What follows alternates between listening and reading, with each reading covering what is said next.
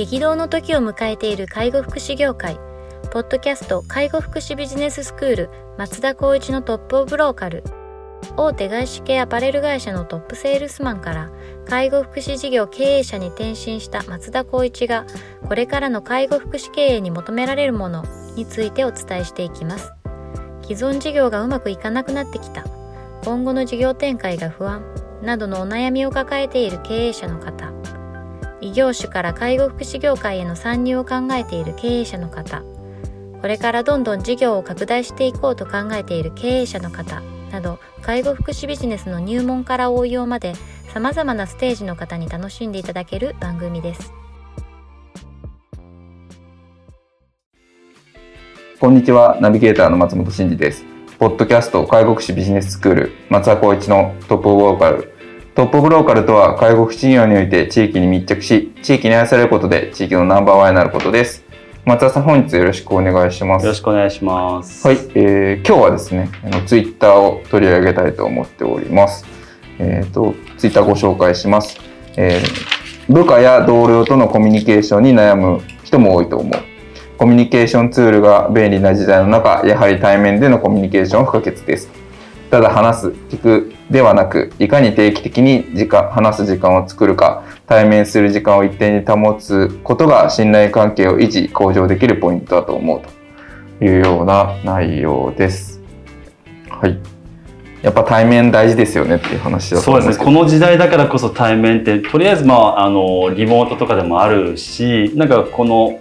年末忘年会こうなんか復活かって言いながらもやっぱりあのオンライン飲み会してる人たちが結構いますね。シェアが多くて、はいまあ、宅配のなんだ売り上げもすごく上がってるみたいなニュースを見たんですけど、はい。まあ、やっぱりこう顔を見て表情を見て話をするっていうのは前提なんですけど、はい。言ってもこれ自分にも生かしてる部分があってやっぱりこう忙殺してる中でみんなも忙しいからっていうところで気を使ってその時間を省くよりは別に話題がなくてもおなんかこう相談悩みがなくてもその時間を作って顔を見て「おはよう元気最近どう?」ってこれぐらいでだけでもやっぱりそのお互いのこのコミュニケーションの距離っていう部分では絶対にこうは外れないとか離れない、そういった意識っていうのはやっぱりなんか最近すごく感じていてやっぱこう相手が欲しているっていうところをやっぱこちらからやっぱこうキャッチしていくっていうことも、まあ、自分の立場であれば絶対必要だと思うし例えば普通に同僚部下がいたとしたらそういう意識だけでもやっぱり業務っていうところが円滑に回ったりとか自分がやっぱり働いている意義とか楽しさとかこの定期的なコミュニケーションがあるからこそ成り立ってるってことはちょっと最近すごく感じてるところがありますよね。ああ、そうなんですね。やっぱこう対面で定期的にっていうのが非常に重要になるってことですか？そうですね。あの、ある、なんか、えっ、と、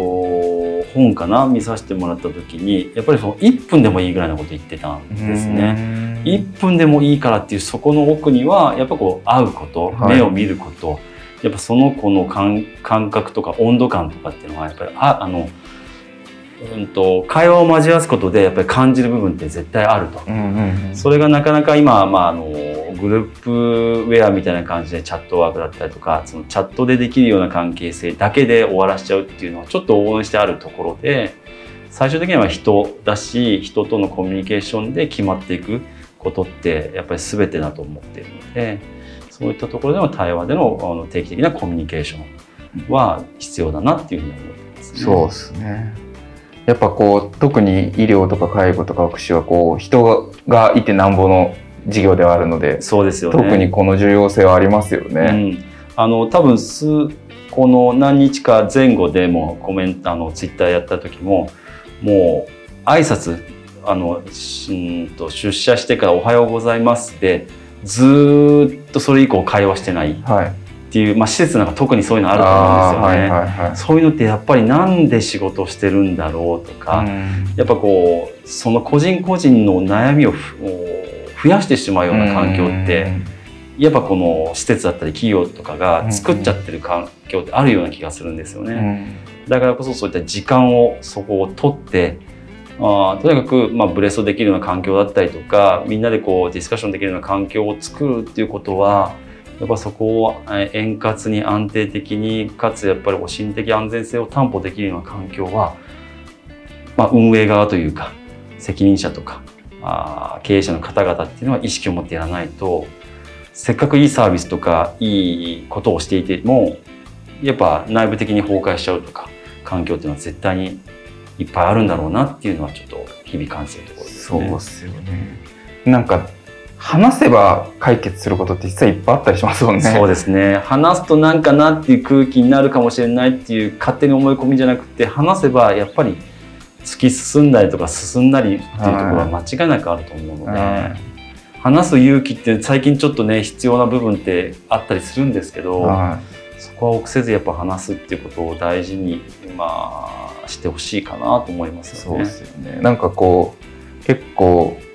関係性がうまくいってない時って勝手に妄想してそうなんですよあの人あんなこと思ってるかもこの人こんなこと思ってるかもっていう何の何のこうなんていうか生産性もないこううん妄想にとらわれて、で結果コンディション下がったりとか動けなくなったりとかってありますけど話してみると意外になんかそんなことなかったってことやっぱりいっぱいあったりするんでそうですね。で反面やっぱりそういうふうにさせてる環境もあるってことにもやっぱり環境もありますよね。しなきゃいけないので、まあちょっと過敏じゃないかっていう部分もあるかもしれないですけど、ただそこさえ分かっていたら、それ以降はなくなるっていうことを考えたら、はやった方がいいんじゃないって僕は思っちゃいますし、ね。声かけた方がいいんじゃないって思っちゃいますよね。い、そうですね。いや本当そうなんですよね。なんか本当に一言でなんか救われることとかって結構あったりとか、うん。声掛け一つでちょっとこうコンディションが良くなったりとかってういう、んなんか本当にあると思うんで特に特にこう今ってコロナでなかなか対面が難しいからこそ対面の良さみたいなのも改めて実感するみたいなこともありますよね。そうですよね、まあ、そういったところでの、まあ、例えば立場とか、まあ、家族とかいろんなそのシチュエーションはあるとは思うんですけどそれも含めた上でのやっぱりその挨拶から始まって、まあ、定期的なコミュニケーションを取るっていうことがやっぱり自分にとって一番いい環境を作る、まあ、一つのポイントじゃないかなと思いますね。そうですね。このコミュニケーションツールって観点でいくと、松田さんの会社ですよね。あのチャット的なものもあれば、はい、あとオンラインズームみたいなのはいも使ってっていう感じですよね。そうですね。まあ本当にできるだけ今はまあちょっとあのコロナ感染も少し落ち着いてきたので、はまあ人数もある程度こう制限しながらですけども、や会う時間ん。もありますけど、それでもまあ介護福祉医療事業をやっていくとなかなかそんなにこうしっかりと集まるってことができないので、はいまあその部分ではまあその動画を撮ったりとかして、まあしっかりと喋ってるところを見せるとか。はいはいはい。話をしているところはやっぱりこうちゃんとお肌感をちょっと感じてもらうとかそういうことを少し意識しながらやるっていうのはあるかもしれないですね。なるほど。じゃあそういうチャットとか動画とかオンライン、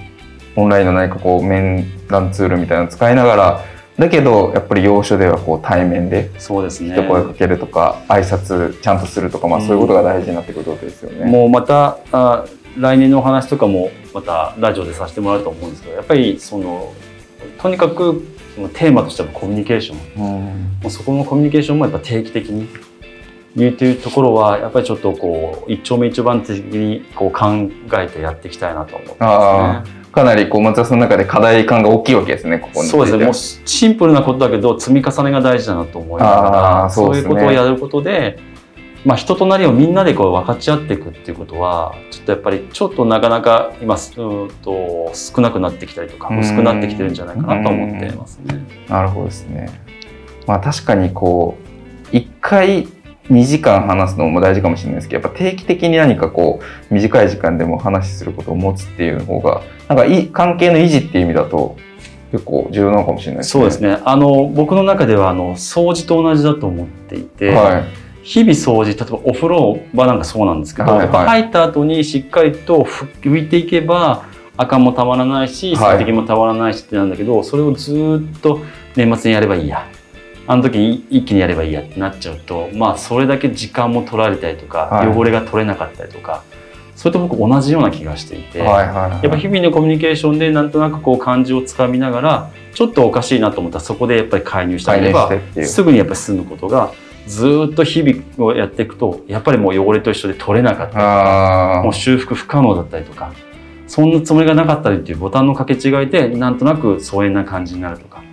そういうのってめちゃくちゃあると思うんですよね。だから日々の積み重ねゴミがあったらゴミを拾うまあ、人と会ったら挨拶をする。もうこういったて、まあ、定番的なそのコミュニケーションをやっぱりしていかないと、はいはいは多分悩みとかってもう感じてこないと思うし、そうやっぱこう上長部下っていう立場だったら特にそういうのは絶対に分かるはずなので、ーそういった意識はやっぱり今ももう本当世の中的に絶対的に必要だなと僕は思ってます。そうですよね。なんか定期的にこうコミュニケーションを取ってればなんかちょっとした変化みたいなのも気づけるんでしょうけど、うんやっぱなかなかこう定期的にコミュニケーションを取ってないとそこの変化ってなかなか気づきにくかったりもしますもんね。そうですね。まあ多分まああのご家庭を持ってる方はお子さんとの関わり方も一緒だと思うんですよね。ちょっと思春期になってきたじゃあちょっとこう時間を置いてあの間を置いてっていうのももちろん大事な時期かもしれないですけどそれでもやっぱり挨拶は向こうがしてこなくてもするこっちうが。ん向こうがしないからしないっていうのが一番良くないパターンだと思うので、はやっぱりこちらからするってことで歩み寄る形で向こうの心を開くとかそういうので単純な部分ってすごくあのあると思うんですよね。い。なるほそこはあんまりこうさっきの松本さんの話じゃないけど勝手に多分挨拶したら嫌がるだろうな喋りかけたら多分嫌われるかなではなくて、ど。はい。こちらとして相手の気持ちを敬った上で話をしていくってなると案外向こうもそんなふうに思ってなかったそうですね。あると思うのでその意識はちょっとこう進歩にこう考えていきたいなと思いますね。はい。ありがとうございます。じゃあぜひちょっと来年の話をまたできたらと思うんですけど、こう来年はちょっとコミュニケーションのうん、円滑にするというテーマもありそうなので、またちょっとこの内容でも話していけたらなというふうに思っております。はい。では本日は以上させていただきます。ありがとうございました。ありがとうございました。ポッドキャスト介護福祉ビジネススクール松田光一のトップオブローカル番組では介護福祉サービスに関するご質問を当番組の専用ウェブサイトより募集しております番組 URL よりサイトへアクセスし質問のバナーから所定のフォームへ入力の上送信をお願いします URL は http コロンスラッシュスラッシュ tol.sense かっこセンスハイフン world かっこワールド .com かっこコムになります。皆様のご質問をお待ちしております。